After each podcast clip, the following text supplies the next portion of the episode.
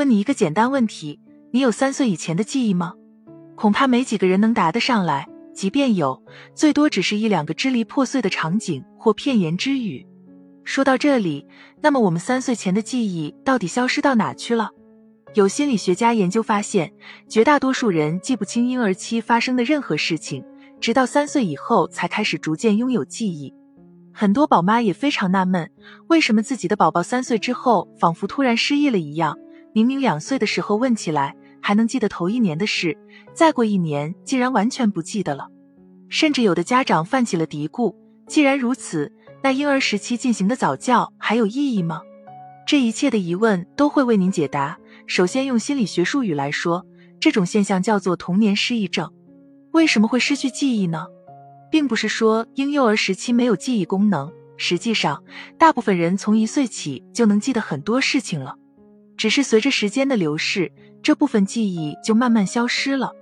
要解释记忆为什么会慢慢消失，就要从记忆是怎么产生的开始讲起。记忆是由制记、保持、回忆三个环节构成的。人们在初步接触到一件事物的时候，首先对其进行识别，并留下初步的印象。这个环节就是实际，接下来这个印象会在一段时间里得到一定的强化，形成某种经验，并存储在大脑中，这是第二阶段的保持。第三个阶段回忆是对过去习得的经验的一种回溯和再现，人们通过有意识的接触而获得的，并在一段时间之后能够被提取出来的记忆，就是外显记忆，比如被用心记住的名字、电话号码。家庭住址、上课学到的知识点等等，都属于外显记忆；而无法通过有意识的接触来获取的，存储在脑海深处、无法轻易被提取的记忆，就是内隐记忆。比如学会的运动、技能等等，这些技能很难描述又很难忘记。而日常所说的记忆，一般是指外显记忆。弄清楚记忆是怎么回事之后，再来解释婴儿满三岁后的失忆，就很简单了。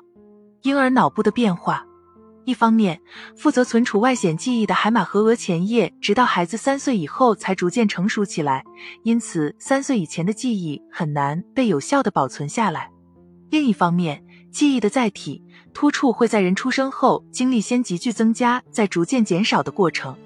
出生后的十八个月里，大脑内的突触会飞快增加又大量减少，很多信息就在突触减少的过程中遗失了。值得一提的是，在这个阶段，如果父母让孩子尽可能接触良好的环境和教育，让他们接受丰富的环境刺激，能够促进神经连接的形成和完善，对今后的语言、运动、感知等方面的发展都会起到非常重要的正面影响。所以就解释了大家关于早教要不要进行。因此，尽管三岁前的外显记忆无法被保存，早教依然是非常重要且必要的。虽然三岁前的记忆大部分消失了，可仍有少部分在大脑深处刻下印痕。因此，父母带给孩子一些美好的、奇妙的经历，并非毫无意义。它可能会对孩子的成长产生积极的影响，同时还要懂得帮助他们记忆的技巧。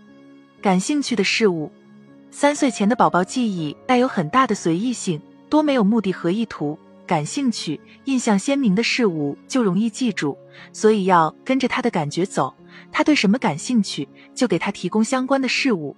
比如，宝贝关注钥匙，父母可以把钥匙放在孩子附近，鼓励他找出来，让他充分把玩研究。带有情绪色彩的事物，宝宝特别容易记住那些能引起他们情绪反应的事物，如愉快的、兴奋的、悲伤的、愤怒的等。父母跟孩子交流、讲故事、唱儿歌时，语言要形象生动。多描述情绪，并运用夸张的表情、动作演绎出来，引起他的反应。而且要多一些正性、积极的情绪，少些负性、消极的。